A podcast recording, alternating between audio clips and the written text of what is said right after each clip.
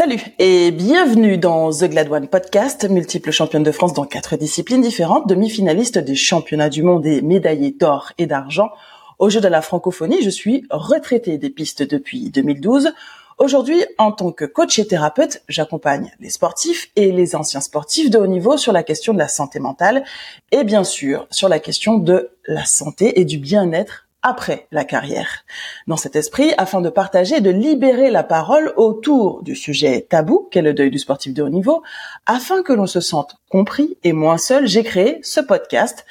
Merci donc d'être au rendez-vous et s'il te plaît, n'hésite pas à lui mettre 5 étoiles pour d'autres qui pourraient le trouver et qui pourraient éventuellement le partager.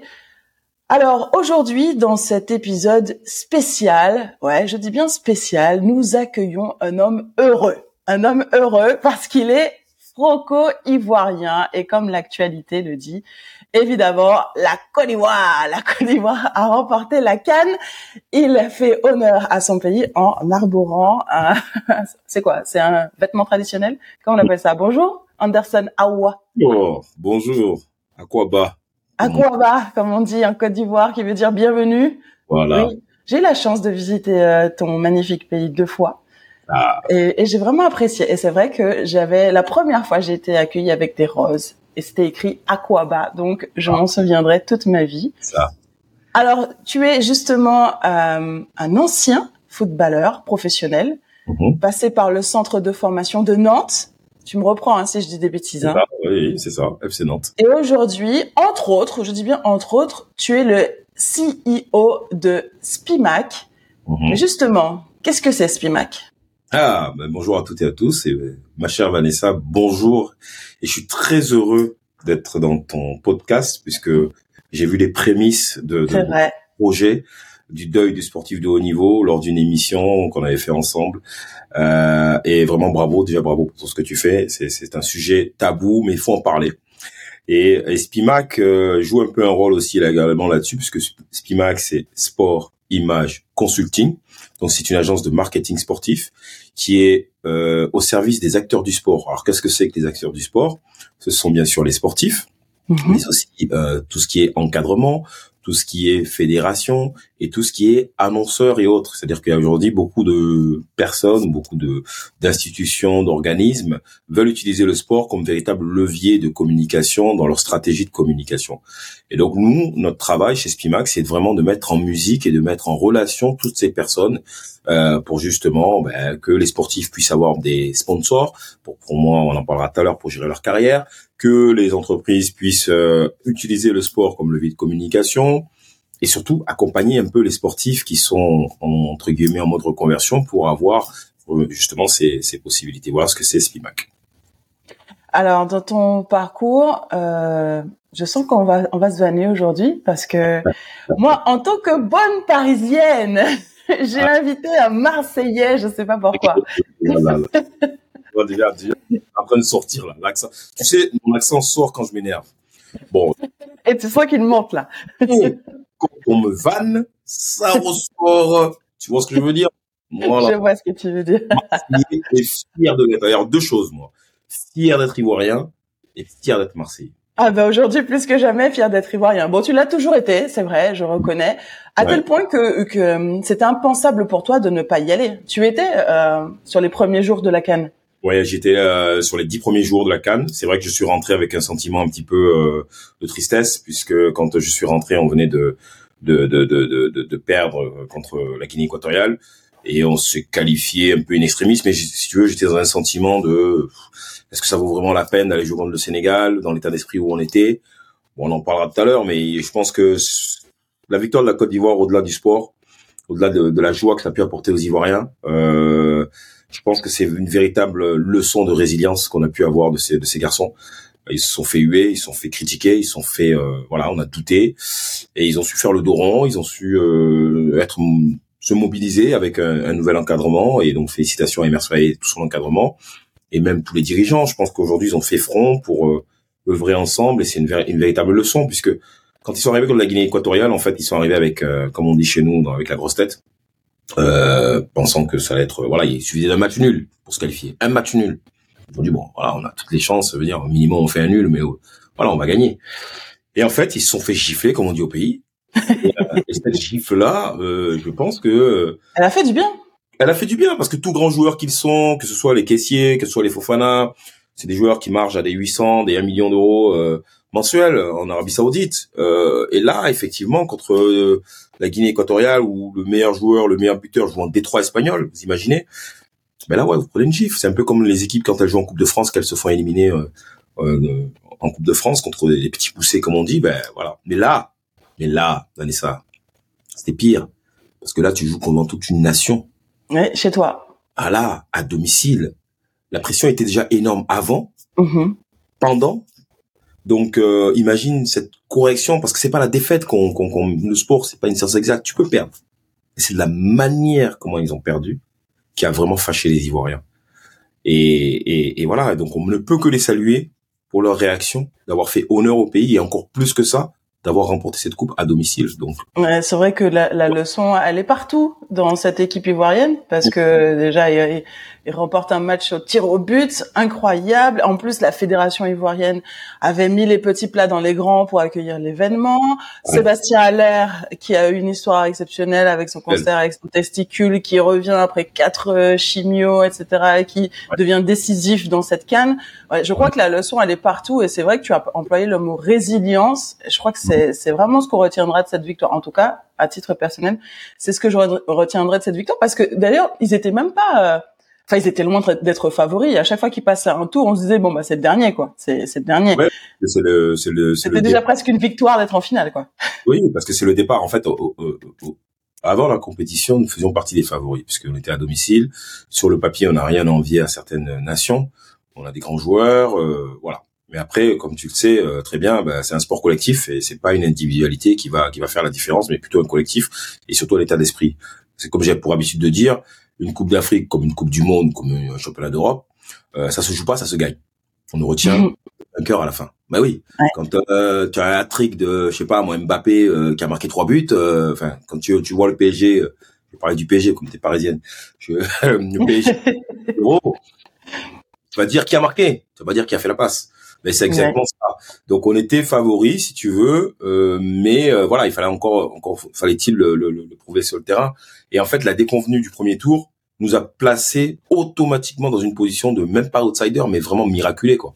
Ouais, exactement. Je crois que c'est ça, miraculé. Les miraculés finalement ramènent une troisième étoile, et ça, c'est extraordinaire. On a vu, euh, on a vu la France fêter, on a vu la Côte d'Ivoire fêter l'événement. Et euh, bon, voilà, les liesses populaires, c'est, c'est vraiment ce qu'on aime. En tout cas, moi, j'imagine que en tant qu'ancien footballeur et ivoirien, tu as dû faire la fête. Oui, on a fait la fête. On a, on a. Je t'ai envoyé des messages, tu m'as même pas répondu. Tellement t'étais occupé. non, mais c'était, en fait, si, si, tu veux, pour être vraiment euh, honnête, j'avais très peur euh, de cette finale, puisque le Nigeria c'est pas une équipe euh, facile. En même temps, j'étais confiant, en même temps j'avais peur parce que euh, c'est même quand ils ont marqué le premier but, j'étais sûr qu'on allait égaliser, mais en fait j'avais très très peur de la séance de tir au but et que la chance tourne, tu vois? Parce que j'imaginais déjà ces millions d'Ivoiriens qui allaient être tristes parce que même si on allait être fiers d'eux d'être allés en finale, mais ils auraient eu un goût amer. Donc là, ils ont fait vraiment le job et, c'est magnifique. Nous, on a fêté ça comme il faut, comme on dit au pays. Toi, tu as déjà croisé un revenant. Quand tu croises un revenant, tu fuis, non? Mais voilà. Donc, quand ils ont vu. c'est tout. Pour revenir à ton histoire, euh, le foot, euh, c'était logique dans ton histoire. Euh, en tant que Marseillais, tu pouvais pas imaginer faire un autre sport que le football? Non, je pouvais pas imaginer faire un autre sport, mais pourtant j'ai fait, euh, j'ai fait d'autres sports euh, euh, quand j'étais à l'UNSS, quand j'étais plus jeune, à l'école. J'ai fait un peu d'athlé. Euh, je fais du, ah bah. du, pas du 100 mètres. Hein, quand on est jeune, c'est quoi? C'est du, c'est ouais, du 80, du 60, ça dépend de l'âge que tu as. Ouais, j'étais pas mal, j'étais pas mal, j'étais pas mal au démarrage. Après bon, manque de technique, mais mais j'étais pas mal. Après, j'ai fait du volet à l'UNSS, du hand, du basket, du badminton. Mais non, le foot, si tu veux, ça fait partie. Même sans être, euh, sans parler même d'être africain, ivoirien, mais en tant que Marseillais, le foot c'est le, le sport le plus facile entre guillemets. Tu as un ballon, on peut jouer n'importe où. Donc moi, je viens des quartiers nord, comme tu le sais. Et dans les quartiers nord, ben, ce qui nous tenait, ben, c'était, c'était, c'était le sport, c'était le football. Et donc, dès, dès, dès, dès plus jeune, déjà, j'étais déjà fan de l'OM. Euh, et euh, si tu veux, ben voilà, on, on, on, se rêvait. Mon idole, c'était à l'époque Basile Boli. Basile.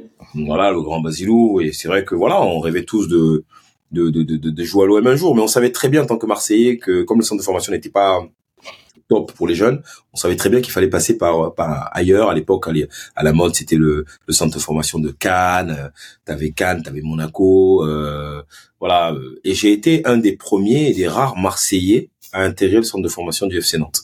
Oui, justement, comment ça s'est passé? Comment tu t'es fait repérer par le FC Nantes? Comment euh, tes parents ont vécu le fait que leur fiston partait au FC Nantes? Les Canaries? Ouais, c'était ça a été euh, très rapide. Euh, c'était en 1980, je sais plus combien. Euh, mon vieillage là, vraiment. en fait, je jouais à Marseille et déjà j'ai eu une étape en fait que les gens ne savent pas.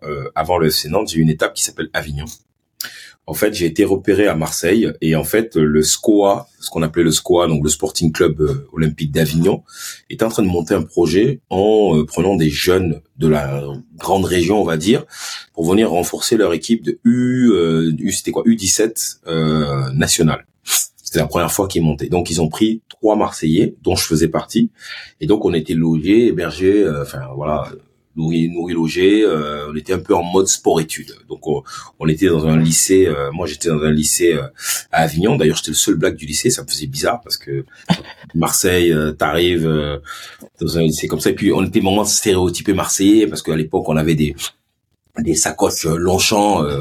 c'était les marques qui étaient à la mode.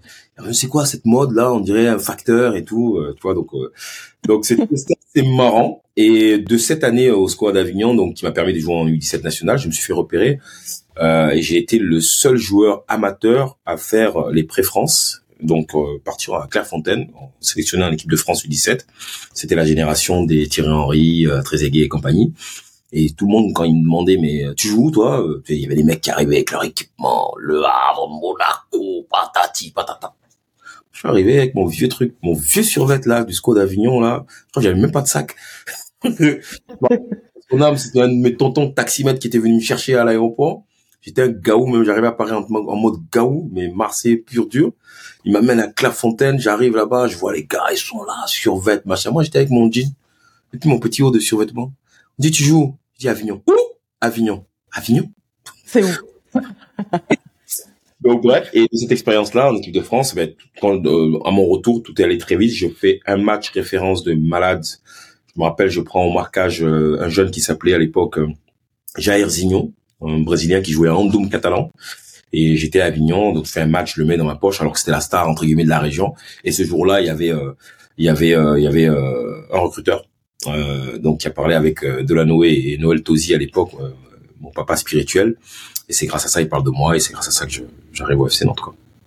Quand tu es recruté en, par le FC Nantes, j'imagine, qui contacte tes parents. T'as quel âge quand ça se passe? Ouais, Là, tu disais à peu près 17 ans, c'est ça? Ouais, 16 ans. Non, j'ai 16 ans. Donc du coup, tes parents, ils le, ils le vivent comment? Ils se disent, enfin, comment ils le vivent? Ma mère, personne, mais elle était, elle était contente. Il n'y avait pas de souci, euh, même si elle était, était, un peu apeurée. Mais mon père, en fait, le recruteur du FC Nantes a été obligé de prendre un vol, je me rappelle, euh, Nantes-Marseille, pour venir au quartier nord pour s'asseoir devant mon père et pour lui demander pardon comme on dit pays de qu'il accepte. Est-ce que tu imagines? J'en étais sûr que c'était pas aussi simple que ça. en fait, si tu veux, c'est l'approche c'était mon fils doit finir ses études, il va être médecin. Tu connais les parents africains? Je connais. Voilà, il va être médecin. Ah. Et donc on a dû faire venir un oncle à son âme qui est décédé, un ancien joueur Didier Wakubwe qui joue à l'OM, donc il y avait cette aura déjà.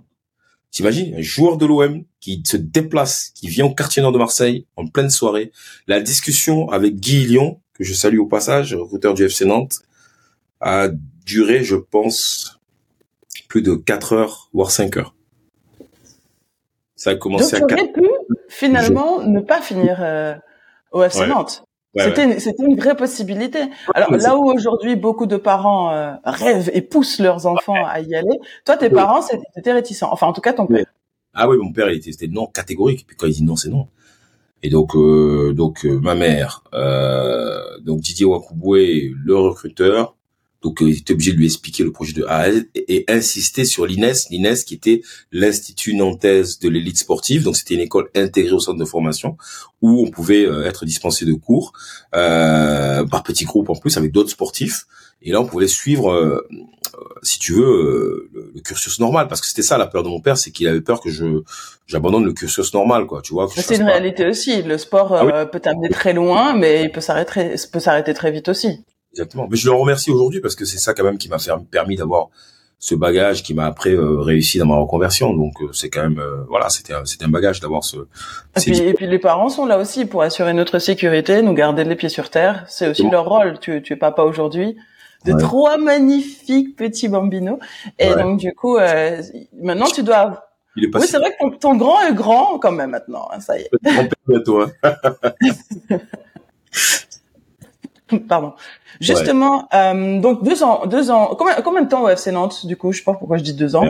Euh, trois saisons. Euh, et puis après, ben alors ce qui est bien, c'est que moi, ma vie, euh, mon parcours, il a été euh, fait de, de, de, dates, en fait. Je, moi, je, je, quand je parle de mon parcours, c'est les dates qui sont importantes parce que c'est des dates où chaque fois, il y a une réussite, chaque fois une épreuve où tu dois faire preuve de résilience, une réussite, une épreuve, une réussite, une épreuve. Voilà, si tu veux, ma vie de sportif de haut niveau et ma vie même de tous les jours est faite de cela. Et, et, et aujourd'hui, euh, c'est ça qui fait l'homme que je suis, c'est-à-dire que devant chaque épreuve, il faut faire preuve de résilience, il faut faire preuve de foi quand on est croyant et puis euh, et puis y croire, y croire, y croire à, à son projet, croire en soi et, et ne pas lâcher devant ces, ces épreuves-là. Parce que ma première épreuve qui a été très difficile, c'est mon, mon, mon départ du FC Nantes, c'est-à-dire que je, je j'ai l'entretien avec Rénal de Noex à l'époque, responsable du centre de formation, qui me dit écoute Anderson, euh, tu as toutes les qualités nécessaires, euh, tu es respectueux, tu es un garçon adorable, euh, tu es un très bon joueur, etc. Mais pas te garder. Tu rentres pas dans les dans les critères du FC Nantes. Ça serait Auxerre, ça serait autre chose parce que devant moi j'avais euh, quatre, cinq, six grands joueurs qui étaient jeunes et qui étaient déjà des grands joueurs. Euh, de Croix, Chanley, euh, Guyot, Eddie Capron. Euh, il y avait du monde. Il y avait du monde mmh. Devant moi et et moi je le je le je, le prends comme une comme une trahison. Dû avec même émotion parce que je le prends vraiment comme un crève-cœur en fait le petit Marseillais qui était l'exemple de tout le monde. J'étais un peu la fierté du quartier. Tout le monde me voyait déjà pro parce qu'ils connaissaient mes qualités. Mais c'est la dure loi du football, c'est-à-dire quand tu arrives au centre de formation, des, des Anderson, il y en a plein. Et, euh, et peut-être que moi j'ai jamais eu de regrets, mais peut-être que je n'ai pas fait les mon aîné peut-être les bonnes choses au bon moment, je ne sais pas. Mais en tout cas, c'est pas passé au FC Nantes. Et donc là, tu le prends comme un crève-cœur, même si chaque fois ils vont te promettre, mais on peut t'aider pour trouver des clubs à côté, etc. Mais jamais ils vont t'aider pour trouver un autre centre de formation. Ça, c'est la réalité.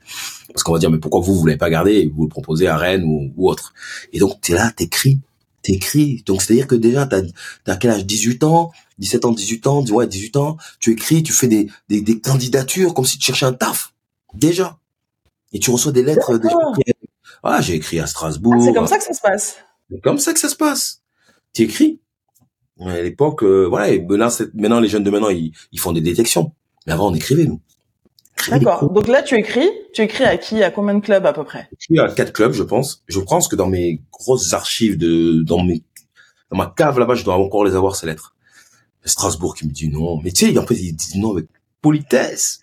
Malgré tout l'intérêt de votre candidature et le fort potentiel que vous puissiez avoir, le, le recrutement est terminé. On était au début. on était au début, on était en plein mois d'avril. Euh, J'écris à Auxerre. Il me refuse. Une belle, belle lettre encore, hein, signée par le responsable du centre de formation à l'époque. Si je me demande, c'est pas Bernard David. J'écris à, j'écris à pas beaucoup, hein, en fait. Hein. J'écris à Auxerre, Strasbourg, et une troisième Monaco.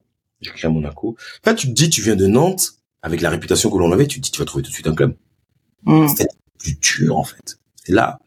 Et en fait, tu dois passer par la case amateur. Donc, ma résilience a été de passer par la case amateur, la CFA. Voilà. Alors que tu joues en CFA depuis l'âge de 16 ans, 17 ans, enfin, je veux dire. Euh, hmm.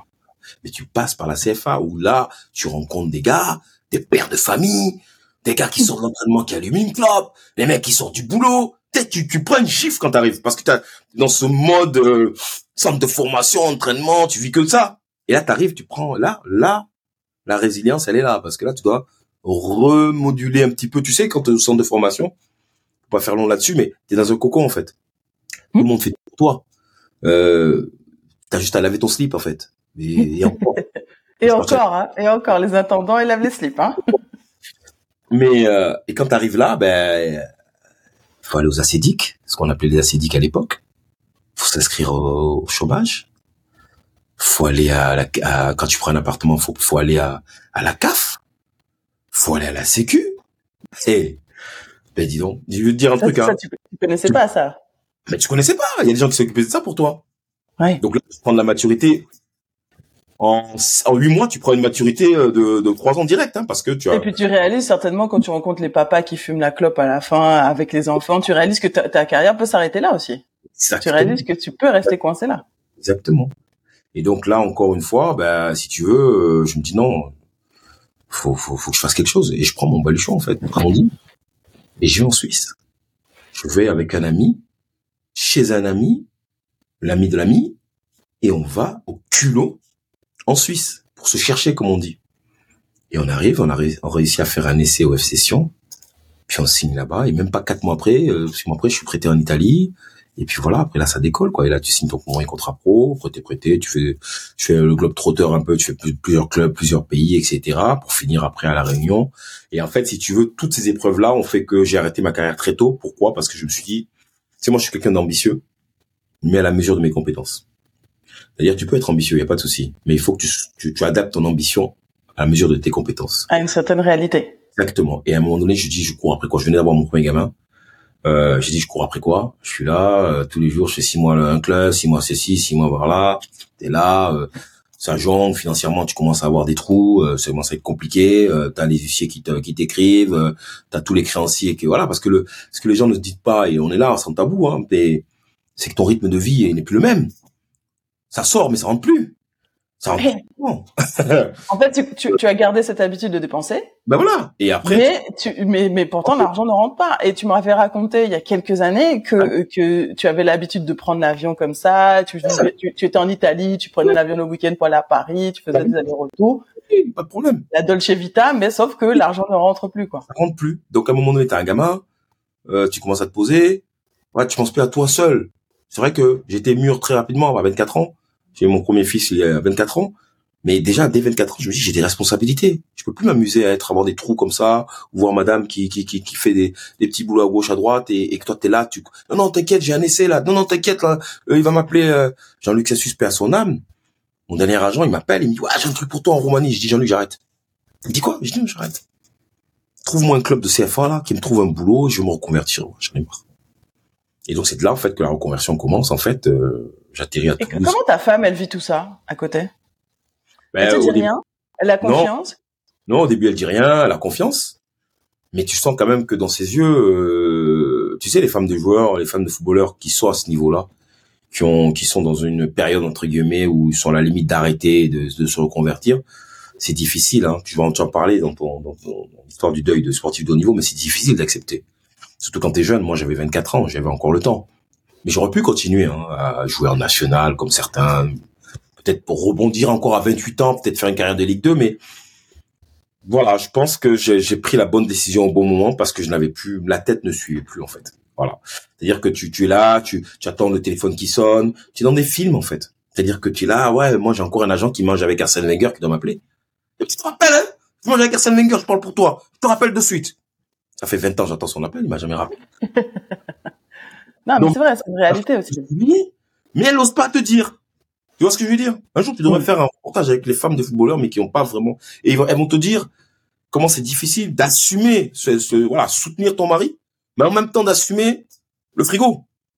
Parce, que, souvent, on dit les femmes de footballeurs, euh, des michtos. Des michtos. Mais il y a aussi, il y a aussi le, revers de la médaille. Hein. Bien sûr. Bah, t'as des, t'as des, le quotidien. T'as des footeux aujourd'hui qui, euh, qui, qui, qui, qui, ont, qui ont la même femme depuis depuis leur, leur, leur temps de galère comme on dit. Et euh, et, et, et, on dit souvent hein, en Côte d'Ivoire derrière un grand homme se cache une femme de feu. Parce que ben voilà parce qu'elle va assumer toutes tes quand tu joues pas t'es énervé quand t'es blessé quand t'es voilà. Ben qui assume la, la première personne qui assume c'est ta femme. C'est c'est qui qui prend les pots cassés on va dire. Ah, euh, les, jours de défaite c'est elle. Et, et en plus rarement les jours de victoire Parce que le jour de victoire, tu restes dehors, tu fêtes avec tes potes, machin, là, et puis quand tu rentres, t'es KO, et, voilà, c'est fini. Donc elle, elle prend les défaites parce que généralement tu perds, tu rentres à la maison, mm. et tu gagnes, tu, tu fais la bringue, et puis quand t'es champion, alors là, ça se prolonge, etc. Non, non, mais c'est important, c'est important ce ce passage-là parce qu'effectivement, euh, ouais, il faut que moi j'ai eu euh, j'ai eu la chance d'avoir donc euh, ma femme derrière moi et surtout euh, mon meilleur ami qui m'a toujours encouragé, qui m'a toujours voilà, tu sais, t'as beaucoup d'amis hein, quand t'es es au plus haut, hein. puis quand t'es au plus bas, il y a plus personne. Hein. Et, et, moi j'ai réussi à avoir gardé les mêmes amis, les amis d'enfance, au bas eux m'ont toujours considéré comme j'étais Anderson donc euh, voilà c'est pas des gars qui vont te tirer vers le bas c'est pas des gars de quartier entre guillemets euh, qui sont eux aussi sont, sont, moi je suis fier d'eux parce que on a grandi dans des conditions compliquées euh, moins compliquées que maintenant à Marseille parce que c'est vraiment devenu euh, n'importe quoi mais très compliqué parce que ben voilà on était pauvres. Euh, enfants d'ouvriers on se débrouillait comme on pouvait. Mais on n'a jamais fait de conneries. C'est le sport qui nous a toujours guidés et, les études. Donc ces meilleurs amis dont je parle ils ont fait des études ils ont réussi à partir de Marseille à être avoir des, des boulots très convenables, des cadres dans, en banque, etc. Et ça, on n'en parle pas de ces gens-là. On parle, c'est vrai que des sportifs, mais il faut parler aussi de, de, de ces jeunes-là qui réussissent à s'en sortir, quoi. Et, et ces gens-là, ils étaient à mes côtés pour me remettre un peu la tête sur les épaules quand je faisais des conneries à, à prendre l'avion euh, Torino, Parigi le dimanche. Euh, même les hôtesses, tout le monde me connaissait par cœur parce que voilà, au lieu de se concentrer à s'entraîner pour essayer de gagner sa place, parce que je jouais pas là-bas, ben, je prenais l'avion le dimanche pour venir au VIP Room. Qu'est-ce que tu veux que je te dise? Ben voilà, mais t'es jeune, euh, voilà. Et là, t'as tout le monde qui t'attend. T'arrives, euh, t'as la voiture de location qui est déjà là, t'as le pote euh, pour la fête qui est déjà là, t'as les nanas qui sont déjà là, et puis voilà, tu fais n'importe quoi. Et puis voilà, et à un moment donné, tu dis ben, ben et puis après ben voilà, tu tu tu, tu rencontres les bonnes personnes, tu tu tu tu tu, tu je crois que c'est à partir après ça que j'ai rencontré ma femme et que voilà, j'ai réussi à avoir entre guillemets ce cadre là, tu vois, être dit bon écoute ok, je fais ça pour ça, pour ça, pour ça. Après, quand t'as l'enfant, c'est pareil. Euh, et, et, et c'est ça qui a guidé toute ma, ma reconversion. Justement, tu euh, arrêtes, criblé de dettes, puisque tu as tout dépensé. Euh, et là, il faut faire des choix. Tu trouves, tu dis que tu demandes un club de CFA avec un boulot. Qu'est-ce qui se passe à ce moment-là? En fait, quand j'arrive euh, à Toulouse, la région toulousaine, euh, je disais à Jean-Luc, bon, il m'a dit viens à Toulouse, on va discuter. moi, le problème, c'est comme je, suis comme mon père, moi, pour changer d'avis, c'est compliqué. Donc, du coup, euh, j'étais déterminé à faire cette reconversion. J'étais déterminé à découvrir le monde du travail que j'avais découvert un petit peu avant de venir à Toulouse, à Nantes. Je me rappelle, j'ai fait trois mois. Euh, ça, c'est une anecdote de malade que je vais sortir. Je pense qu'il se rappelle pas. Mais euh, en fait, je travaille dans une station-service le soir pour compléter ce que je faisais au foot dans un club amateur à Nantes. Et euh, c'est bien parce que c'était 22h, 6h du matin, donc du coup, ça me permettait la journée de, de pouvoir aller m'entraîner, chercher un club, être dans le film de chercher un club. dans un film. à Nantes, et d'un coup, à moment donné, donc, je me retourne, je vois une voiture qui gare, une voiture classique, etc. Qui sort Michael Landreau, qui était un de mes petits. On a joué ensemble. Et en fait, le premier réflexe que j'ai eu, ben, c'est d'aller me cacher. Ouais. ouais. Après, ça dure, en fait, ça dure 10 euh, secondes, cette histoire. Et tu te dis, mais attends, merde, pourquoi? Allez. Et j'étais là. Donc, il arrive. Oui, euh, le plat, s'il vous plaît. Ok. Et je le regarde comme ça. il s'en va. Et il retourne d'un coup, il revient. Et il me regarde. Sony, parce qu'il m'appelait Sony à Nantes. Sony? Je dis, bah oui, c'est moi, qu'est-ce qu'il y a? Tu vas Je l'appelais Krillin. Oh, le pauvre. Je veux pas dire pourquoi on l'appelait Krilla. Bon, je dis, comment tu Voilà. Je dis, comment tu vas Il dit, euh, ouais, ouais. En fait, au final, avec le culot que j'ai eu, c'est lui qui était mal à l'aise et non plus moi. Hmm. Mais tu fais là enfin, je, je travaille, mon frère. Ouais.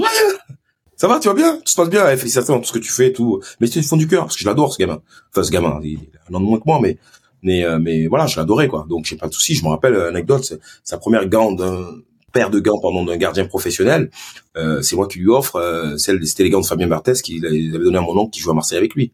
Donc on a toujours une belle relation jusqu'à aujourd'hui. On, a une belle relation quand on se voit. Mais tu vois cette anecdote là, eh ben elle elle reflète un petit peu ce qui se passe avec les joueurs de foot actuels qui sont dans une un passage où ils cherchent un club, etc. Et ils vont commencer à inventer des vies. C'est inventé parce qu'ils ont honte, parce qu'ils n'arrivent pas à assumer que ta carrière à un moment donné peut prendre du plomb dans l'aile et que tu dois te reconvertir. Jamais tu vas voir un footballeur qui va qui est en, qui est en charge d'un club. Ouais ouais, ben là, euh, écoute, euh, j'ai j'ai fait un essai là-bas, mais non, j'ai pas signé là-bas parce qu'il y a eu un problème avec euh, avec l'agent qui s'est pas entendu. Mon frère, mon frère, tu cherches un club. Hein? T'as pas de club, j'ai pas de club, je suis en galère, je cherche un club. Et c'est ça, j'essaie d'inculquer un petit peu à aux joueurs que j'accompagne, c'est qu'à un moment donné, ben, cette résilience dont on parle depuis le début de cette conversation, il faut, il faut, il faut l'avoir parce que pour éviter ce genre de comportement-là, d'essayer de se cacher, d'essayer de, de faire comme si j'ai une belle vie. Il y a plein de footballeurs qui sont criblés de dettes aujourd'hui, qui veulent pas, qui veulent pas le dire, qui veulent pas l'assumer. Il y en a plein. Le seul qui en a parlé il y a pas longtemps, c'est Ludo Julie. Il a dit, je me suis fait avoir, j'ai fait un mauvais placement, j'ai pris de l'argent. Mais euh, voilà, les tab le tabou dans le football, c'est ça. Ça, euh, le, le, le, deuil, la sexualité, euh, l'homosexualité, euh, voilà, tous ces, ces, ces, ces sujets-là sont tabous dans le monde du football. Tu peux pas, tu peux pas, parce que tu peux pas, tu peux pas dire que tu es en recherche de club, tu es en galère. Non, tu t'appelles un tel, tu peux pas, pas toi, pas toi. Tu as été pro, tu as plus d'argent, oh non, pas toi. Mais si, ça peut arriver, ça peut arriver, et il faut l'assumer. Et c'est le, le, la première victoire, c'est de l'assumer en fait. Et c'est ce que j'ai réussi à faire parce que je me suis dit bon allez, dans cet épisode dont je te parle avec Landro, ça a été un déclic parce que j'ai vraiment assumé le fait que que, que, que je cherchais à me reconvertir. Et quand j'arrive à Toulouse euh, avec ça la première journée, je vais à la NPE, je regarde les annonces, et grâce à Dieu, le club avec qui j'ai signé euh, en amateur comme ça avait un partenariat avec Manpower. Non, non, non, je dis des bêtises. Vediorbis, Vediorbis et Vediorbis me trouve une mission d'intérim chez EDF GDF, huit mois au téléphone. Je dis parfait, huit mois, c'est le temps de la saison. J'ai le temps de faire mes, mais déjà j'étais dans le l'optique de l'entrepreneuriat, de faire ma ma société, d'être agent de joueurs et compagnie, etc. Donc huit mois et puis euh, tu connais la suite, possibilité d'embauche, je fais les entretiens. Je me dis tiens c'est une stabilité. Et euh, donc en 2003, je rentre chez EDF, EDF dont je suis encore euh, parmi mes autres activités et puis voilà quoi. Et chez EDF GDF, euh, tu commences comme ça et ça te met beaucoup d'années à rattraper les, les, dettes que tu avais accumulées. Mmh. Jusqu'à, je crois, il y a, y a, encore une dizaine d'années, tu me disais que tu, tu devais encore rembourser. Quoi. Ouais, ouais, ouais. En fait, c'est pareil, résilience encore une fois. Euh, eux, ils me cachaient euh, derrière. Euh, non, non, je vais vous rembourser. Non, euh, essayer d'emprunter, trouver des, des projets et autres, etc. Ben, à un moment donné, j'ai assumé ces dettes-là euh, en faisant des plans de, de, de, de, de, comment ils appellent ça, des plans de, de, de, de, de remboursement. Hein, avec tous mes créanciers. C'est-à-dire qu'à un moment donné, grâce à madame, euh, j'ai pris mon courage à deux mains et j'ai écrit directement à tous les créanciers. Le fait aussi d'avoir euh, euh, ce boulot entre guillemets stable m'a permis aussi de pouvoir assumer tout ça. Parce que j'aurais pas pu leur dire en étant non, vous inquiétez pas, comme je disais à l'époque à mon banquier quand mon banquier m'a pas aidé.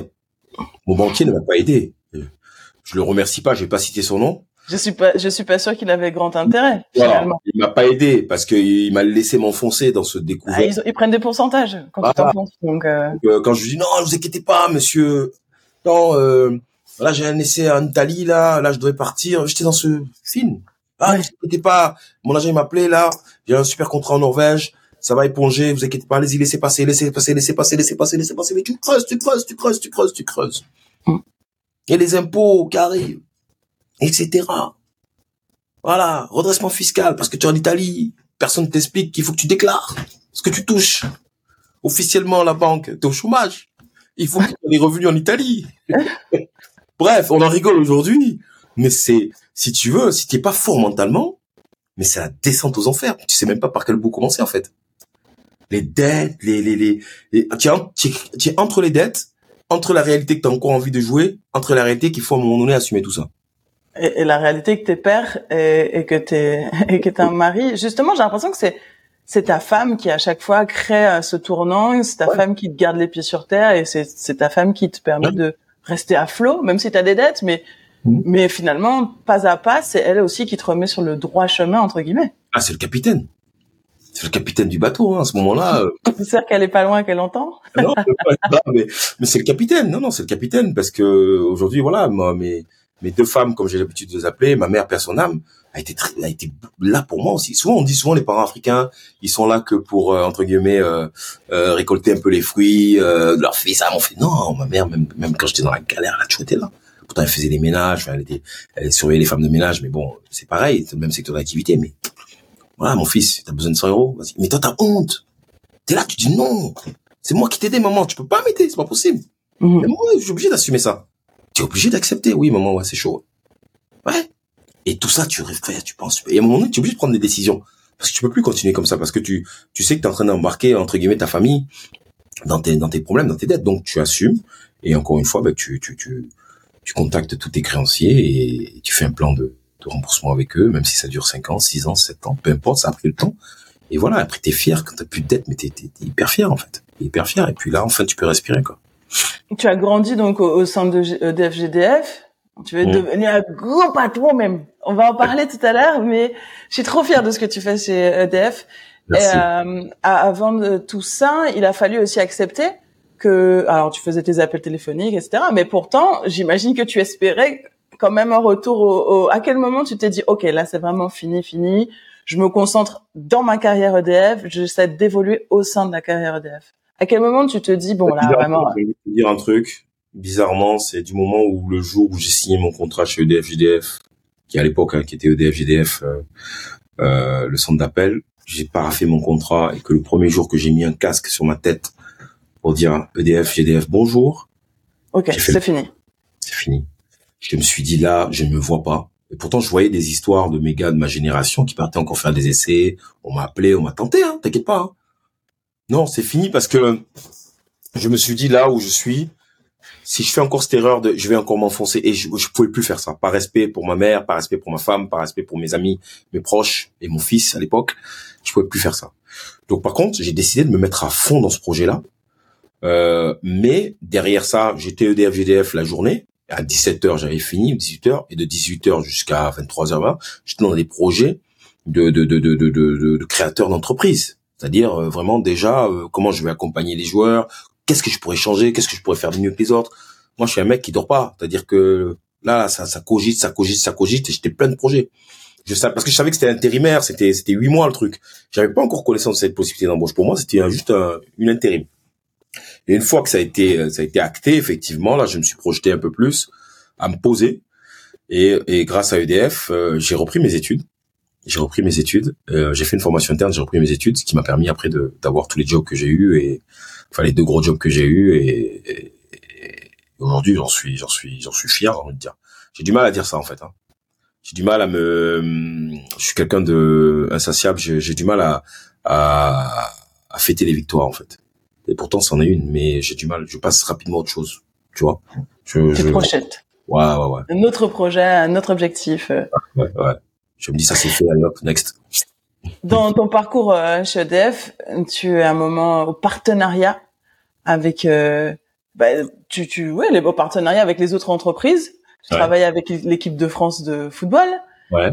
Euh, tu côtoies les plus grandes stars euh, du sport français puisque tu fais signer des contrats, des sportifs signent des contrats chez EDF. Ouais. Je sais pas si tu veux les citer, c'est, ça va être, c'est toi qui décides sur ça. Euh, comment tu le vis ce moment-là? Tu te dis ça pourrait être moi, ou, vraiment euh, Anderson le, le, le fauteuil il, il, est enterré quoi. Et là t'es, es quelqu'un d'autre. À aucun moment tu te dis purée cette vie-là ou ces contrats qui signent là. Tu voyais les montants qu'il signait avec EDF ou pas? Sûr, moi, oui, bien sûr. Ouais, donc c'est toi qui mettais les montants. D'accord. Ok. EDF concrètement, il te donnait une enveloppe et c'est mhm. toi qui te dispatchais parmi les sportifs. Comment ça se passait? En fait, euh, donc pour la reconversion, effectivement, donc euh, je finis la, formation interne et, j'intègre effectivement la direction de la communication du groupe EDF et plus précisément le sponsoring sportif que j'intègre en 2009, qui était à vraiment au, au si je suis au bon moment parce que c'était là où on, on passe du l'équipe EDF, ça s'appelait l'équipe EDF, donc c'était les sportifs salariés du groupe, au team EDF où là on prend la décision de recruter des sportifs euh, pour avoir, avoir des contrats d'image avec des grands sportifs en vue de la préparation des Jeux Olympiques de Londres 2012 dont on était partenaire. Euh, donc j'arrive au, bon moment, parfait, où effectivement on me on me prend là-bas et euh, je me rappelle mon mon chef s'appuie sur moi non pas pour mon expérience à la communication parce que je découvrais la communication, je découvrais l'autre côté, mais plutôt mon expérience en tant qu'ancien sportif de haut niveau le mec qui va créer du lien avec les sportifs, le mec qui va comprendre un petit peu ce qu'attend le sportif, tu vois, qui va être vraiment proche d'eux. Et c'est ce que j'ai fait naturellement en fait. Euh, à l'époque, dans les premiers, pour les citer, donc Tony Estanguet, Alain Bernard, Camille Mufa à son âme, euh, Yannick Agnel, euh, Laura Georges, allez vers la fin, Arnaud Soumani, euh, tous ces gens, tous ces jeunes là, les appelais même mes petits frères et mes petites sœurs parce que j'ai créé du lien avec eux et qui tout le long de, la, de leur carrière et de leur sollicitation par le groupe EDF, j'étais un petit peu voilà celui qu'on pouvait appeler à toute heure.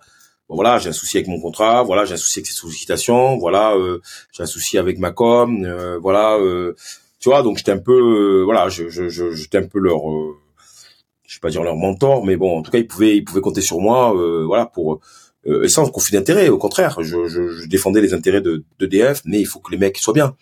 Parce que quand tu sollicites un sportif qu'il est en plein euh, pour le citer, hein, je peux le citer, hein, c'est un petit frère, il n'y a pas de souci. Je me rappelle quand euh, Arnaud Assoumani à l'époque, euh, avant l'an 2012, euh, il se blesse, il est vraiment pas bien, il, il, a deux doigts de ne pas participer au jeu et autres, etc. Et que toi, ben oui, tu respectes ton contrat parce que tu es une entreprise, tu sollicites le sportif parce qu'il doit faire une sollicitation en, en, région auprès de, de, X salariés et que le mec il est pas bien dans sa tête, ben il faut le savoir. Il faut pouvoir adapter. Donc c'est là toi tu l'appelles, tu essaies de, de, de, discuter avec lui, de comprendre un peu et, et que tu prends la décision non on va pas faire cette sollicitation. Mais Anderson qu'est-ce non il est pas bien. Il faut qu'il se concentre sur l'autre objectif c'est qu'il soit performant. Pour mm. qu'on puisse le solliciter en image il faut qu'il soit performant donc il faut qu'il se concentre. Tu vois c'est ce genre de, de, de, rôle un peu que que, que j'avais et, et, en aucun cas et c'est ça grâce à Dieu qui m'a permis de vite switcher parce qu'en aucun cas je les enviais en aucun cas euh, non au contraire j'étais fier de pouvoir leur apporter entre guillemets ce, ce, relationnel euh, faire que grâce à mon expérience d'ancien sportif, ils puissent adhérer à nos valeurs chez EDF, quoi, tu vois, euh, et qu'ils aient en face d'eux quelqu'un qui comprend ce que c'est un, un, sportif de haut niveau, ce que et toutes ces problématiques. C'est la question que j'allais te poser. Est-ce que autre euh, qu'un sportif de haut niveau pouvait occuper ce rôle-là, quelque part, quand il pense C'est compliqué parce que euh, en fait, pourquoi les grandes entreprises aujourd'hui aiment recruter les sportifs, les anciens sportifs de haut niveau? Parce qu'on a cette faculté déjà euh, à gérer le stress.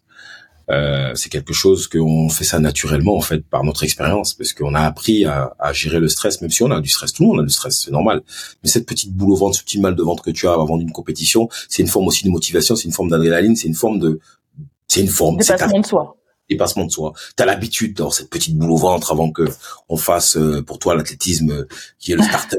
T'as ce petit truc, ça fait partie. C'est c'est et, et si tu veux, dans le monde de l'entreprise, euh, il, ce stress il est permanent puisqu'il y a la pression des résultats, la pression de, de bien faire les choses, etc. Et un employé lambda, ce stress-là, il va pas arriver, si tu veux, à le gérer et euh, comment t'expliquer ça à le gérer surtout devant le sportif.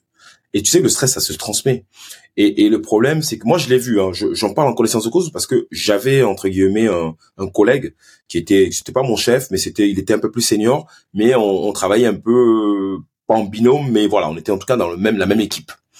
Et la relation qu'il avait avec les sportifs et celle que moi j'avais avec les sportifs j'ai vu plus vite faire la comparaison c'était compliqué.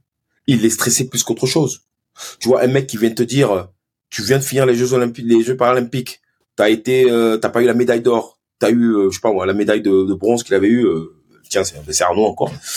non, c'est pas possible. Mais pourquoi t'as pas eu la médaille d'or? Mais il aurait voulu l'avoir lui d'abord. Tu vois, moi c'est un truc que je peux pas dire. Mais non, on peut pas dire ça. Tu peux pas. Voilà la différence. Voilà parce que euh, s'il avait eu la médaille d'or, ben voilà, par rapport à la communication, par rapport à ce, tu vois, il est déjà dans. Donc c'est compliqué. Euh, et, et c'est la différence que l'on fait aujourd'hui en entreprise, pour ne pas être long là-dessus, mais un sportif de les, grandes entreprises aujourd'hui aiment prendre comme manager des sportifs, des anciens sportifs de haut niveau. Pourquoi? Parce qu'on a cette faculté à justement euh, avoir cette résilience, euh, cette euh, remise en question, ce, ce, dépassement de soi, toutes ces valeurs qu'on apprend par le sport, le sport collectif, le sport individuel, de permettre de manager. Moi, j'ai toujours eu un intérêt pour mes collègues, d'abord plus que le, le, résultat ou la performance, plus que mes performances individuelles, je m'en fous.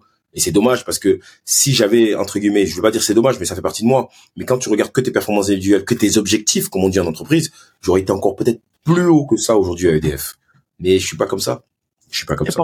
et pourtant, t'es haut maintenant chez EDF parce qu'on va faire un point sur ce que tu fais aujourd'hui. Je trouve ça extraordinaire euh, ce que tu fais aujourd'hui puisque tu, tu as changé encore, tu as encore évolué. Mhm. Euh, je vais pas pouvoir parler en détail de ce que tu fais. Je sais que maintenant tu es entre le entre l'Afrique et l'EDF parce que, si j'ai bien compris ce que tu fais, c'est que tu amènes l'électricité euh, là où il n'y a pas encore d'électricité dans les villages, dans certaines villes d'Afrique, dans certains pays d'Afrique, c'est pas partout. Mhm. et, tu t'occupes de, de, tout ce pôle-là. Tu le pôle, comment s'appelle ce pôle d'ailleurs? En fait, au départ, si tu veux, euh, oui, de, de, je quitte le sponsoring sportif après les Jeux Olympiques de Rio 2016 pourquoi? Parce qu'encore une fois, j'avais pas envie de, encore une date, hein, euh, j'avais pas envie de tomber dans le cliché ces sportifs de haut niveau qui travaillent euh, au sport. Donc j'ai voulu me mettre un peu en difficulté et quitter mon, oui, parce que j'étais dans un fauteuil doré hein, à la com, j'étais ah tranquille. hein. Et puis c'était agréable, honnêtement. Agréable, oui, mais euh, voilà, je suis quelqu'un qui aime bien me mettre des défis et, et si tu veux, euh, quand je suis rentré chez EDF à l'époque, j'avais deux objectifs, c'était le sponsoring sportif, où on m'avait rayonné à l'époque, et l'international, l'Afrique. Et si tu veux, bon après ils ont bien fait de rigoler. Ouais, après un épisode douloureux, euh, puisqu'en 2015 je, je, je, perds ma mère. Et si tu veux, euh, j'avais qu'une envie, c'était de, de faire quelque chose pour l'Afrique et notamment la Côte d'Ivoire. Je savais pas trop comment. Et en, 2010, en 2016, quand je quand je reviens de Rio, euh, je prends six mois. Dans l'avion, j'annonce à mon ancien chef d'époque, je, je, écoute, je, je vais arrêter. Il me dit non, c'est pas possible, réfléchis, tout, genre, je vais arrêter, je veux partir. Donc on me propose des trucs euh, en interne, mais qui me qui me plaisent pas. Et euh, je tombe sur un article interne sur EDF euh, e en Côte d'Ivoire euh, voilà qui lance un projet etc etc et donc je vais voir la, la directrice de l'époque au culot dans son bureau. Je lui dis écoutez je sais pas quoi je peux vous servir mais je peux vous servir. Moi j'ai envie de travailler aujourd'hui pour l'Afrique donc elle me dit écoute j'aime bien ta démarche j'ai rien pour toi mais je te tiendrai au courant deux mois après. D'accord. Donc c'est toi qui vas vers eux. Je pensais que ils connaissaient ton passé, connaissaient ton histoire, ton, connaissaient ta double nationalité et qu'ils viennent te chercher. Non, c'est moi qui. Fait. Ok. Donc là aussi, tu provoques finalement ton histoire. Ouais, je provoque. Ouais. Je provoque carrément parce que ça me tenait à cœur. Euh, et, euh, et je suis allé vraiment euh, prendre du collier avec euh, avec euh, avec cette directrice. Et, euh, et deux mois après, elle m'appelle. Elle me dit j'ai quelque chose pour toi. Et donc j'intègre le, le mot que tu cherchais, j'intègre le la direction internationale et ce qu'on appelle le département off-grid, le département en réseau, qui justement permet d'avoir des projets qui donnent accès à l'électricité dans des zones reculées, dans les villages. Et dans ce projet, comme par hasard, en Côte d'Ivoire, que je que je, je gère toute la partie marketing et développement commercial pendant euh, 4 ans, 5 ans, 5 ans, comme ça, 5 ans, 6 ans. Et dernièrement, bon là, effectivement, euh, après encore malheureusement un épisode douloureux, euh, j'ai perdu mon frère il y a un an et demi euh, remise en question, euh, etc. Et, euh, et quand je reviens de là, de mon arrêt maladie, et là, on me dit, écoute, euh, est-ce qu'on pensait que tu voulais plus faire de com, mais est-ce que ça t'intéresserait de prendre euh, la com Afrique du groupe EDF Je dis, écoute, euh, ouais, why not et tout, voilà. Il y a eu beaucoup de détachement parce que j'avais pris une gifle après le décès de mon frère et, et je voulais vraiment prendre le temps. Et là, j'ai pris, j'ai pris ce poste-là et effectivement, je continue à m'éclater parce que voilà, je couvre toute la zone, c'est-à-dire de l'Afrique de l'Ouest, l'Afrique du Nord, l'Afrique du Sud, passant par l'Afrique de l'Est. Et euh, mon, mon, boulot, c'est vraiment mettre en musique euh, tout ce que l'on fait, tout ce que EDF fait en Afrique, euh, toutes nos activités euh, dans toutes les dans toutes les régions, notamment un programme que je gère qui est destiné aux startups africaines. Voilà, voilà. En gros. Et comme ton emploi de temps n'était pas assez rempli, Comme avec ta vie de famille et trois enfants, comme avec EDF où tu fais des allers-retours en Afrique, c'était pas suffisant. Tu t'es dit tiens, Spimac, je vais mettre ça en place, je vais mettre ça en musique et je vais m'investir auprès des sportifs Mm. Donc aujourd'hui, tu es agent de plusieurs joueurs. Mm-hmm. Au-delà de, alors le sujet de la santé mentale euh, est vraiment au cœur. Toi, tu parlais euh, notamment des sportifs que tu connais, que tu as côtoyés. Je sais que tu connais Camille Lacour, par exemple. Mm-hmm. Il a fait, il a fait partie de, du, de, du documentaire Strong où il parle de sa santé mentale. Mm-hmm. Euh, qu'est-ce que concrètement, parce que tu as connu hein, Léo Lébat, tu en, en as bien parlé. Qu'est-ce que Spimac apporte aux sportifs sur cette partie?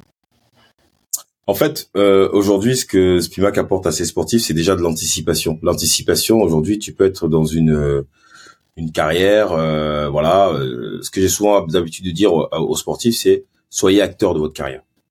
Soyez acteur de votre carrière, ne ne ne, ne soyez pas spectateur. C'est-à-dire qu'aujourd'hui. Concrètement, qu'est-ce que ça veut dire être acteur de sa carrière? Aujourd'hui, quand tu as la possibilité. À part envoyer des lettres quand on n'est plus au FC Nantes. dis des bêtises. Aujourd'hui, tu as la possibilité d'avoir un contrat, un contrat d'image, un contrat, peu importe Rien ne t'empêche de lire ce contrat. Rien ne t'empêche de lire ce contrat et de t'intéresser, même si tu n'as pas fait bac plus 5 en, droit. À l'époque, tu ne lisais pas, toi, les contrats? Je lisais toujours. T'as toujours lu? Toujours. Je me suis toujours intéressé, j'ai toujours été, si tu veux, curieux.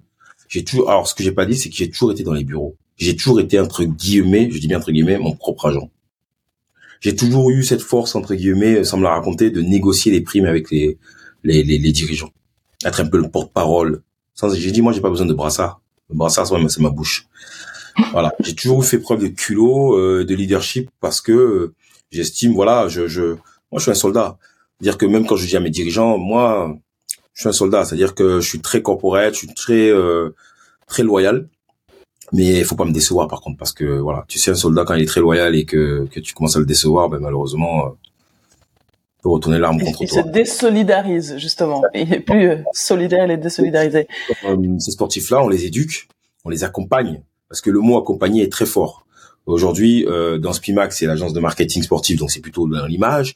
Spimac Football Project, c'est plutôt la gestion de carrière des footballeurs professionnels, du centre de formation euh, à la carrière professionnelle, à la reconversion.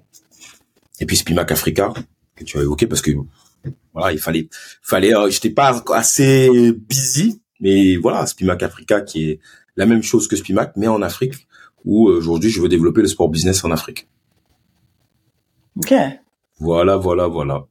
Alors, je sais que ton dernier, justement, est très investi dans le foot.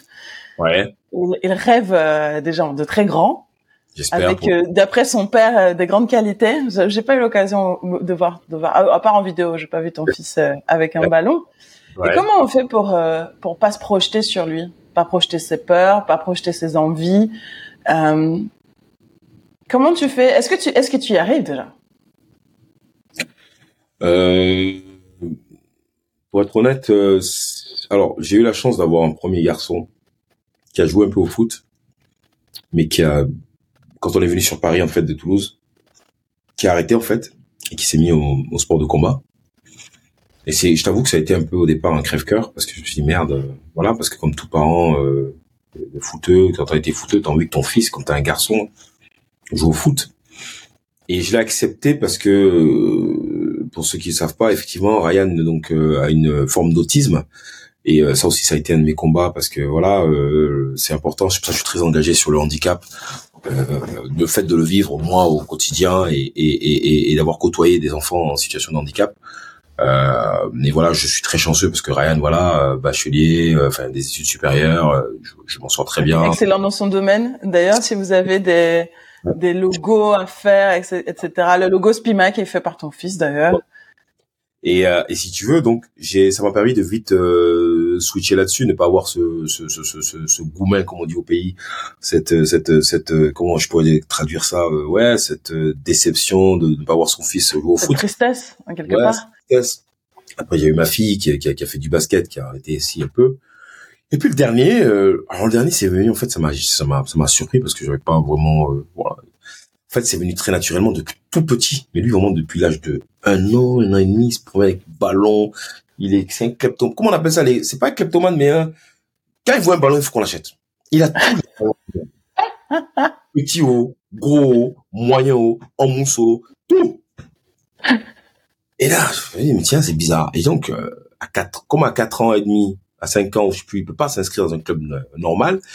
Donc on le met à l'académie, malheureusement pour moi, en tant que Marseillais, je m'excuse auprès de tous les Marseillais qui me regardent. C'était un crève-cœur pour moi. Je vais à, à la académie. ouais, on aura tous compris qu'il s'agit de Paris, y a pas de problème. Moi, je peux le dire. C'était le seul moyen pour qu'il puisse jouer au foot. Et là, euh, je découvre que mon fils est gaucher je savais pas depuis lors. Je voyais des réflexes, je me suis dit, bon, il est petit. Euh... t'étais quoi? Droitier. Ah, t'étais droitier. Okay. Ouais. Et là, je vois des qualités en lui et je vois surtout la, la passion du football, en fait. C'est pas tellement la qualité.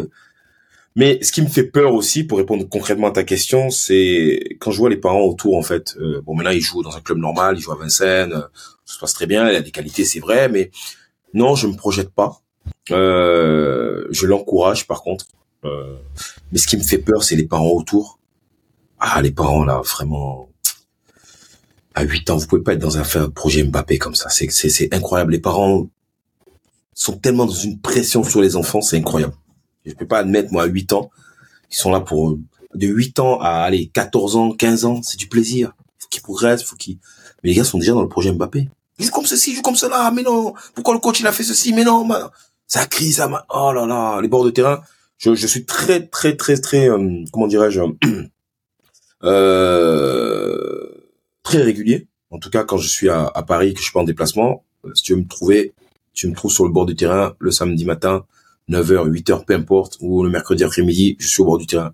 J'encourage mon fils parce que, voilà, je me dis que c'est bien d'avoir son parent. Euh, euh, nous, on n'a pas eu la chance d'avoir les parents au bord du terrain comme ça. Ben là, j'encourage. Mais j'essaie de l'encourager plus que lui mettre des pressions à euh, mettre tant de buts, l'envoyer. Des gens me disent mais pourquoi il est bon, mais pourquoi tu l'as pas envoyé au Paris FC, pourquoi tu l'as pas envoyé Il y a 8 ans.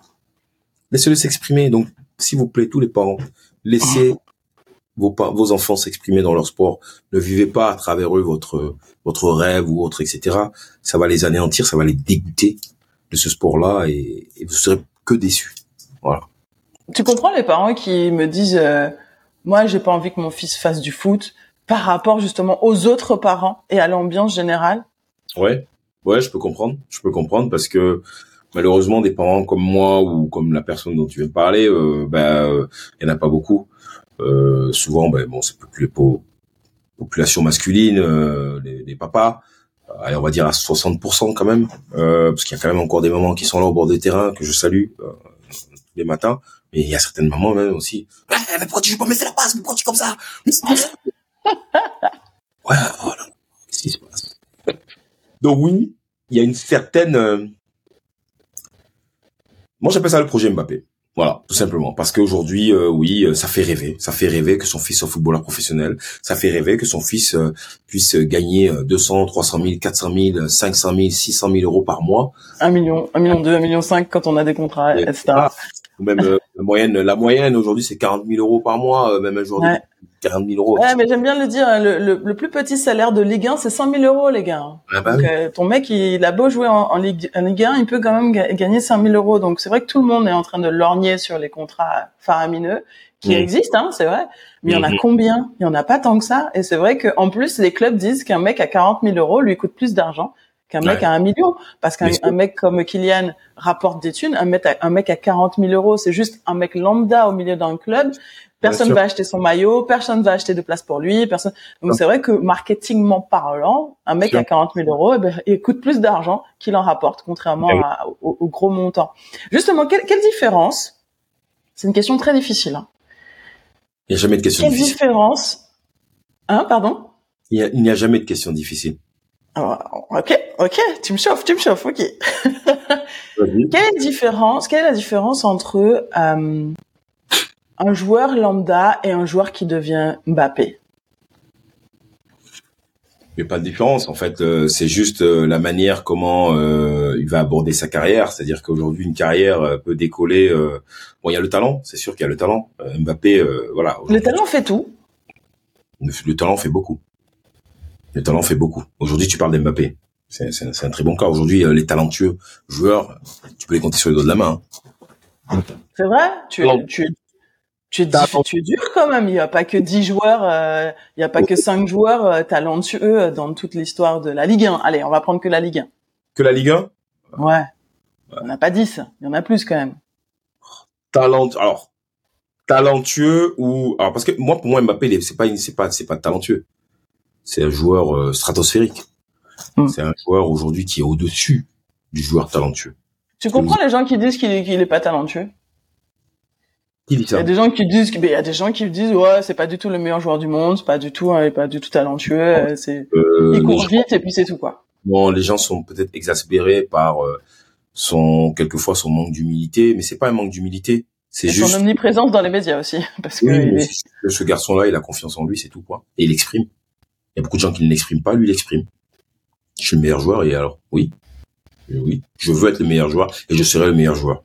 Et il assume. Et ça, ça exaspère parce qu'en France, on n'aime pas les gens qui qui, qui qui, qui, qui parlent cash, qui disent la vérité. Quoi. Voilà, c'est ça le souci, quoi. C'est tout. Mais sinon, euh, de dire qu'il est pas talentueux, euh, non, il est stratosphérique. Je le dis. Hein, pourtant, je suis Marseillais. Mais euh, moi, je pense qu'elle va. Je suis contente. Non, c'est à son âge et tout ce qu'il a réalisé. Attends, il a il a quoi, 25 ans? Il est déjà champion du monde. Zidane a été. Il est né dans l'année symbolique de 98. Zidane a été champion du monde à quel âge? Fin de carrière? C'est vrai. Ah, ah. Les seuls qui ont été champions du monde très tôt, c'est les Ronaldo, Pelé, Tu vois, tu imagines, c'est pour ça que je te dis que les joueurs talentueux, tu peux les citer sur les doigts de la main, ce qu'il est en train de faire. Parce que c'est mm. pas maintenant qu'on doit, qu'on doit faire le bilan, c'est à la fin de sa carrière, pour regarder l'ensemble de sa carrière. Aujourd'hui, un, un, un, un, Ronaldinho, il était talentueux, mais regarde sa carrière, fini. Diego Armando Maradona, plus que talentueux, c'est mon idole, c'est, c'est, c'est, c'est Diego. Donc, moi, je pense qu'aujourd'hui, il faut regarder l'ensemble d'une carrière. Tu vois, Pelé, Platini, Maradona, Zidane. Quand je dis qu'on peut les compter sur les doigts de la main, c'est les grands joueurs qui ont ouvré les légendes de leur carrière. Aujourd'hui, euh, Samuel Eto'o, Didier Drogba pour la partie Afrique. Euh, voilà, je peux les, en fait, je peux compter aujourd'hui, allez, une vingtaine de grands joueurs qui ont vraiment, sur l'ensemble de leur carrière, démontré A plus B avec leur titre, avec leur performance, avec leur euh, leur comportement, avec voilà, il y a tout ça qui joue pour dire que tu es un grand joueur aujourd'hui. Pas que. Justement, Je, rebondis sur le fait que tu es en train de parler de la fin de carrière. Tu dis, regarde comment il a fini sa carrière. Regarde comment il a fini sa carrière. J'ai envie de poser la question à l'agent. Comment mhm. bien finir sa carrière? Quel est le secret? Est-ce qu'il en existe un déjà? Il n'y a pas un secret, c'est plutôt un comportement. C'est aujourd'hui euh, d'être dans le comportement de l'anticipation. Parce qu'aujourd'hui, on sait très bien que le sport de haut niveau et notamment le football, avec une blessure, tout peut tout peut s'arrêter.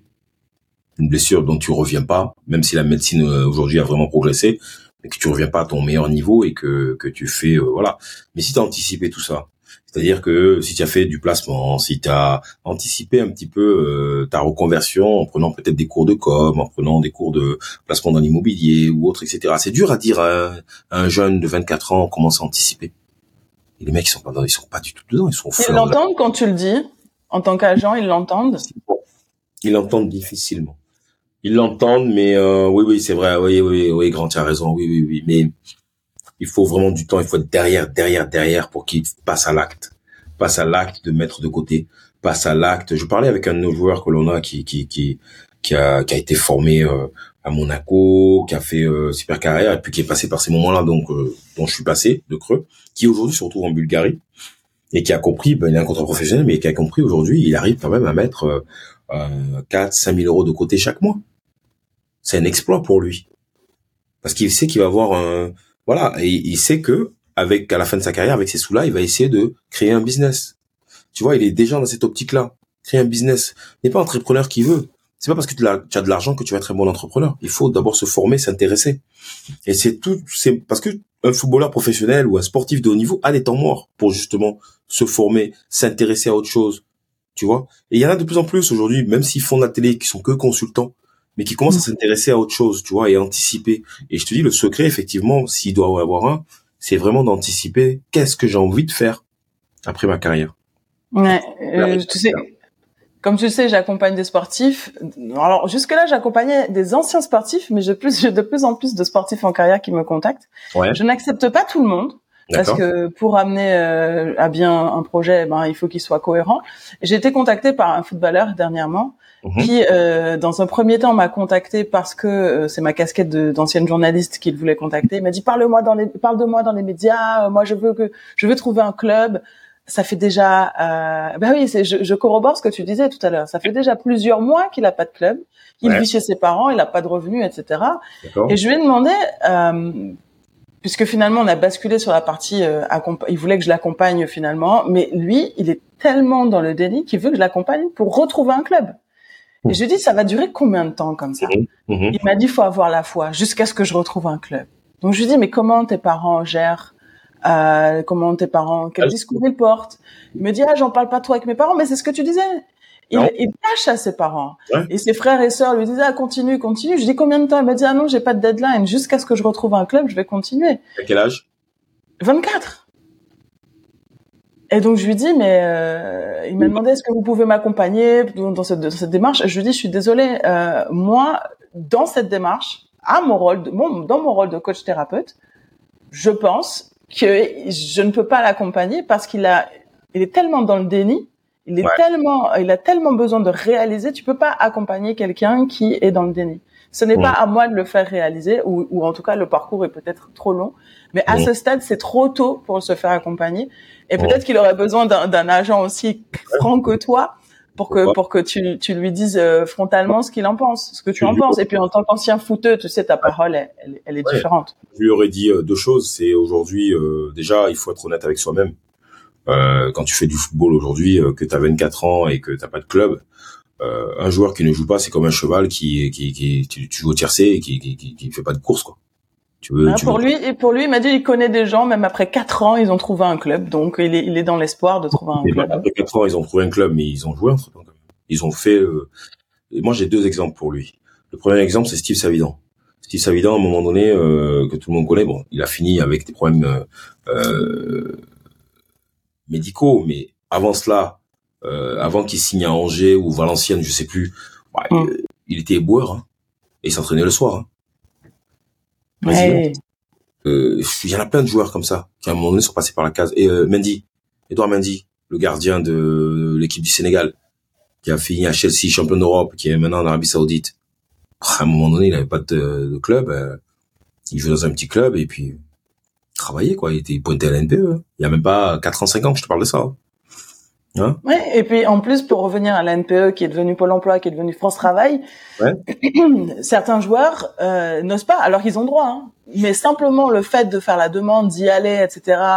ils font pas la demande, ils préfèrent avoir euh, euh rester dans leur coin, avoir des dettes. Ces jeunes là, c'est que il faut être dans un projet où déjà ils retrouvent plaisir à jouer au football dans un club.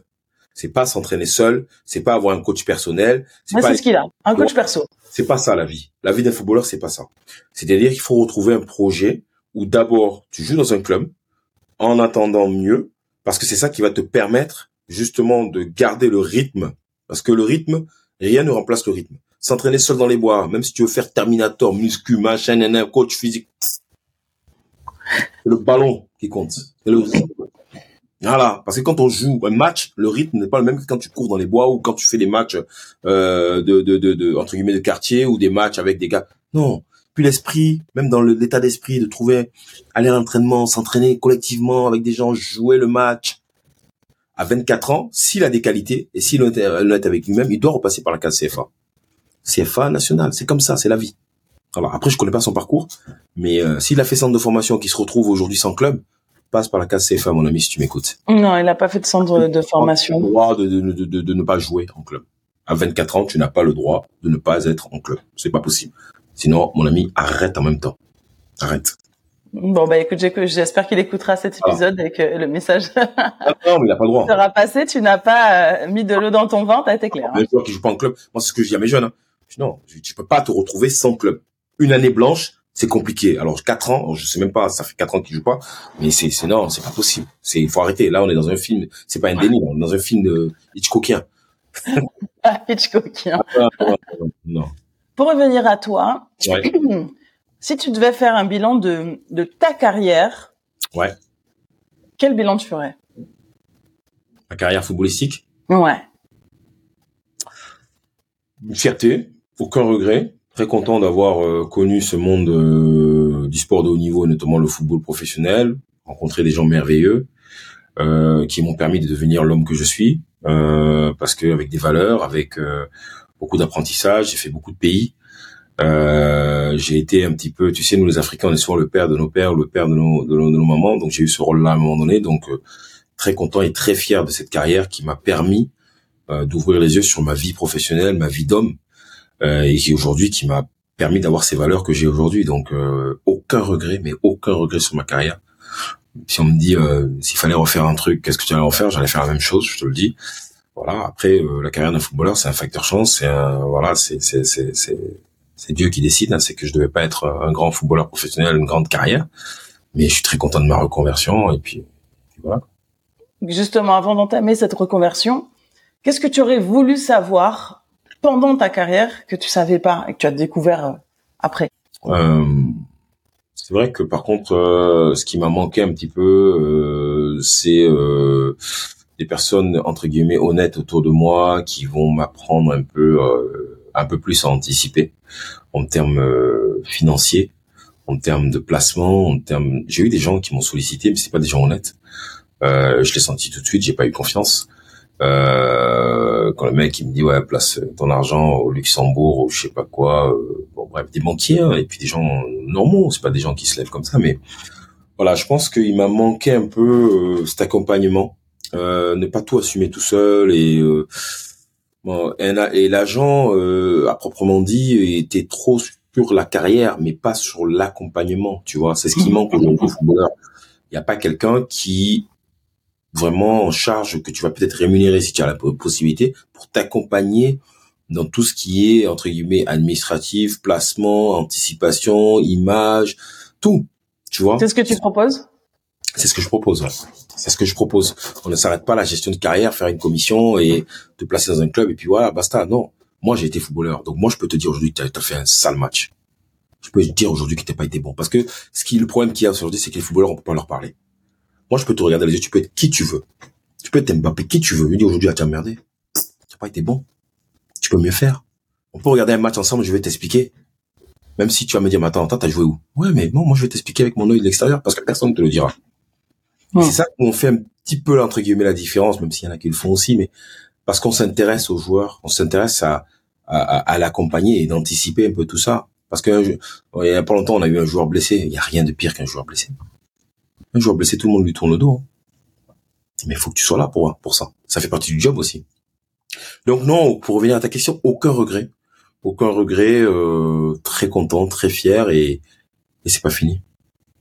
Et c'est pas fini justement. Quel bilan sur ton après carrière Content aussi. on a compris que c'était une réussite, hein, une vraie réussite. Ouais, ouais, ouais. Et, et je, je, je, fais exprès de le dire parce que on trouve, et notamment ma femme et, mon entourage, trouve que je suis très dur avec moi-même parce que je suis quelqu'un d'insatisfait. Et, voilà, je, mon humilité euh, est peut-être un peu trop poussée des fois.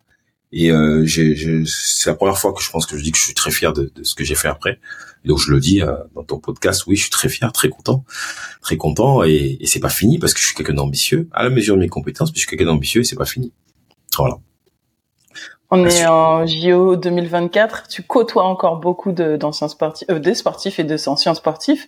Je parle plutôt là pour le coup des, des, sportifs en carrière qui vont, et je répète, hein, parce qu'il y a ceux qui vont arrêter après Paris 2024, mais ceux qui vont arrêter avant, parce qu'ils ne seront malheureusement pas sélectionnés. Qu'est-ce que tu leur dirais? Ben, déjà de enjoy au max parce que les Jeux Olympiques, bon, moi je les ai pas vécus en tant que sportif, mais je les ai vécus en tant que partenaire. C'est magnifique. Des Jeux Olympiques, c'est, c'est, je sais pas. Toi, t'en penses quoi des Jeux Olympiques, sincèrement? Bah, malheureusement, c'est le, c'est le grand drame de ma carrière. Je n'ai pas fait les Jeux Olympiques. J'ai fait le championnat du monde, mais pas les Jeux Olympiques. Tu vois, Et oui, je suis d'accord avec toi. Enjoy. Tu as utilisé un mot fort. Tu vois, c'est moi qui retourne les questions maintenant. Tu as dit c'est le grand drame de ma carrière. Ouais, c'est le grand drame de ma carrière. Que pour un sportif de haut niveau, c'est le Graal de participer aux Olympiques, de représenter son pays, de, de, de, de, participer à cette fête que sont les Jeux Olympiques. Et donc, je pense que avant même de se projeter après les Jeux Olympiques, déjà de, de vraiment profiter un max, parce qu'en plus, ça va être à la maison. Et, et surtout, ben, ben peut-être d'essayer d'anticiper euh, justement ben, pendant ces Jeux Olympiques, de voir comment, euh, quand on aura fini ces compétitions ou autres, d'essayer de, de s'intéresser à De se faire un réseau peut-être. De se faire un réseau. Parce que ce que les gens oublient, c'est que pendant les Jeux Olympiques, donc moi j'ai été témoin de cela en 2012 et un peu en 2016, il se passe beaucoup de choses, beaucoup de deals, beaucoup de business autour du, du sport, des sportifs, les marques, toutes les marques sont là, etc. Et c'est l'occasion de se faire du réseau, comme tu le dis, c'est l'occasion de briller, de l'occasion de discuter avec des directeurs et autres, etc et faites naturellement de préparer son après. Mais d'abord se concentrer sur les jeux, parce que c'est le plus beau. Après, il y a beaucoup de sportifs aujourd'hui, et je passe ce message, qui ont besoin de, de soutien, qui ont besoin d'aide pour aller aux Jeux Olympiques, qui ont les capacités sportives, qui vont même se qualifier, et qui n'ont pas de sponsor, pas. Contactez-moi. Je ne dis pas que j'ai une baguette magique que je vais vous trouver un sponsor, mais déjà, je vais vous aider, entre guillemets, à, parce que été de l'autre côté, je sais ce qu'attend un sponsor. Et souvent, des deux côtés finalement. Et le sportif, il est souvent sur ton projet. Mais je, je vais mettre, je vais vous mettre en visibilité, euh, je veux faire ceci. Ce... C'est pas ça qui attend. C'est pas ça que la marque attend. Alors qu'est-ce que la marque attend? Ah ben non, pas tout te dire ça ici. Contacte. Tu peux pas tout nous dire? Ok, d'accord. Il faut qu'il te contacte. Et je vais vous donner le secret et puis euh, on pourra peut-être faire des choses ensemble. Ok, il te contacte comment ah, vite, hein, faut faire vite. Hein. Contact@pimac.fr. Ah oui, là, faut faut faire vite parce que les jeux approchent à, grands pas. Oui, hein, il y a encore, il y a encore des, des, des, entreprises, il y a encore des... Voilà, je vais te donner juste un secret. Allez, comme tu es gentil, qui était ma petite sœur, je vais te donner un secret. Vous irez dans le dictionnaire, ça s'appelle l'embouche marketing. C'est vrai qu'aujourd'hui, euh, Paris 2024 tente par Mons et par, par, de, de, contrer l'embouche marketing, mais ils pourront pas.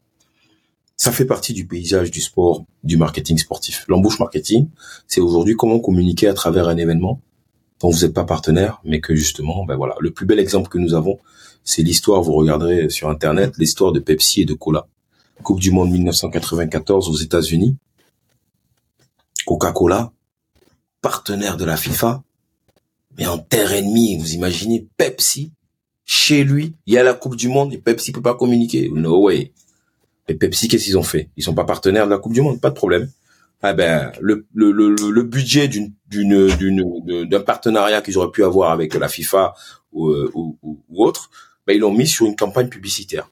Et ils ont pris Cantona, Beckham, Ronaldo, je sais plus les joueurs, gros joueurs. Je sais pas si vous vous souvenez, qui sont en train de taper sur une canette pour que ça sorte à l'entrée d'un stade. Ils font une super production tel Nike euh, actuellement.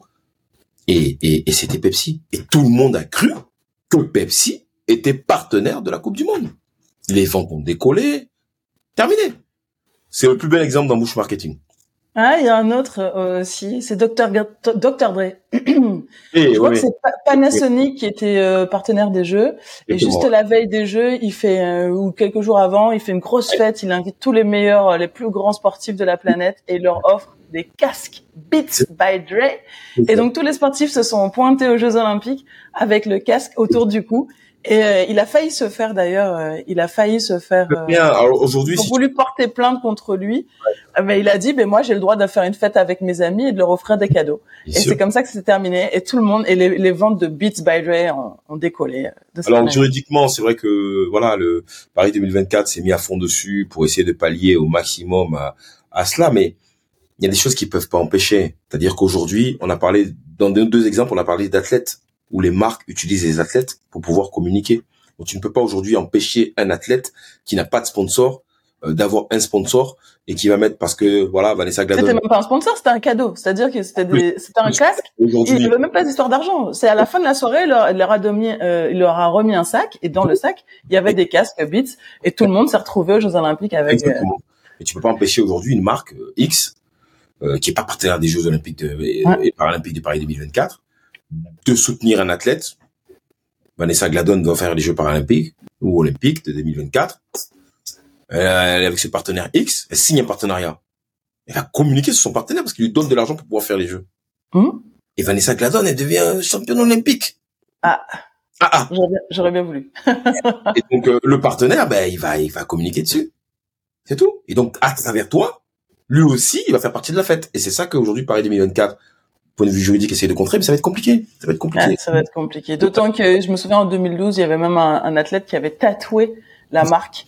Euh, donc ça, ça va être encore plus difficile. Tu peux pas empêcher quelqu'un de se tatouer. Donc, euh... donc, chers amis sportifs, vous qui cherchez des des, des, des sponsors, c'est vrai qu'il faut un réseau, il faut faut une histoire. je vous donne le secret. Allez, je vous le donne parce que vous êtes sympa. C'est pas simplement de la visibilité que le, que la marque a besoin. C'est vous, votre histoire, votre storytelling. Mm. Qu'est-ce que vous allez apporter à la marque comme valeur et autres, etc. Aujourd'hui, euh, il y a des marques qui peuvent se mettre avec n'importe qui. C'est pas une question d'argent.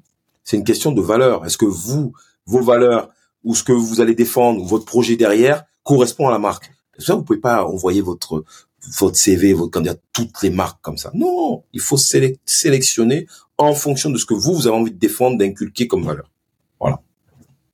Et c'est. Ah, avant de se quitter, euh, qu'est-ce qu'on peut te souhaiter? Parce qu'on a l'impression que tout ce que tu touches, tu réussis. Bah, une santé. La santé. Voilà, c'est tout ce que tu peux me souhaiter parce que moi c'est ce que je souhaite à tout le monde. C'est sans la santé on peut rien faire. Donc euh, déjà d'avoir une bonne santé euh, et puis euh, bien sûr d'être toujours intègre euh, par rapport à tout ce que l'on peut faire dans tous les domaines. Je veux dire il y a rien de mieux que d'avoir son intégrité et, et, et ses valeurs pour justement on a on a vite fait d'avoir mauvaise réputation donc intégrité, valeurs, santé c'est le plus important. Après le reste c'est Dieu. Alors on remet tout ça dans les mains de Dieu et on, évidemment on te souhaite la santé. Merci beaucoup d'avoir pris le temps de partager avec moi. Merci beaucoup. Et puis euh, merci pour ta sincérité d'avoir mis euh, les pieds dans le plat des sujets tabous, là où on n'ose pas dire que les footeux, ben ouais, ils gagnent aussi de l'argent, mais ils dépensent beaucoup au point de, de créer des dettes. Ouais. Et euh, c'est un discours qui n'est pas assez entendu, donc merci de l'avoir porté ici dans dans The Glad One podcast. Glad One. The Glad One. Merci euh, à toi aussi, cher auditeur, d'avoir participé euh, jusqu'au bout à cet épisode. Tu le sais, hein, en tant que coach thérapeute, j'accompagne les sportifs et les anciens sportifs à travers notamment les problématiques évoquées ici, euh, la solitude, l'incompréhension. Donc, si tu te sens dépassé, que tu te sens seul, si tu souhaites comprendre comment je peux t'aider, l'appel découverte est offert. Sinon, tu peux aussi me contacter sur les réseaux sociaux, sur mon mail contact Si ce podcast te plaît, n'hésite pas à lui mettre 5 étoiles sur la plateforme que tu utilises et je t'invite à le partager à ceux à qui il pourrait plaire. N'oublie pas que la vie est un sport incroyable et que tant que la partie n'est pas terminée, rien n'est jamais perdu. On se bat jusqu'au bout, jusqu'au gong, jusqu'au sifflet final, jusqu'à la ligne d'arrivée et abonne-toi pour ne rien manquer. Allez, je te donne rendez-vous très vite pour un nouvel épisode de The Glad One Podcast. Ciao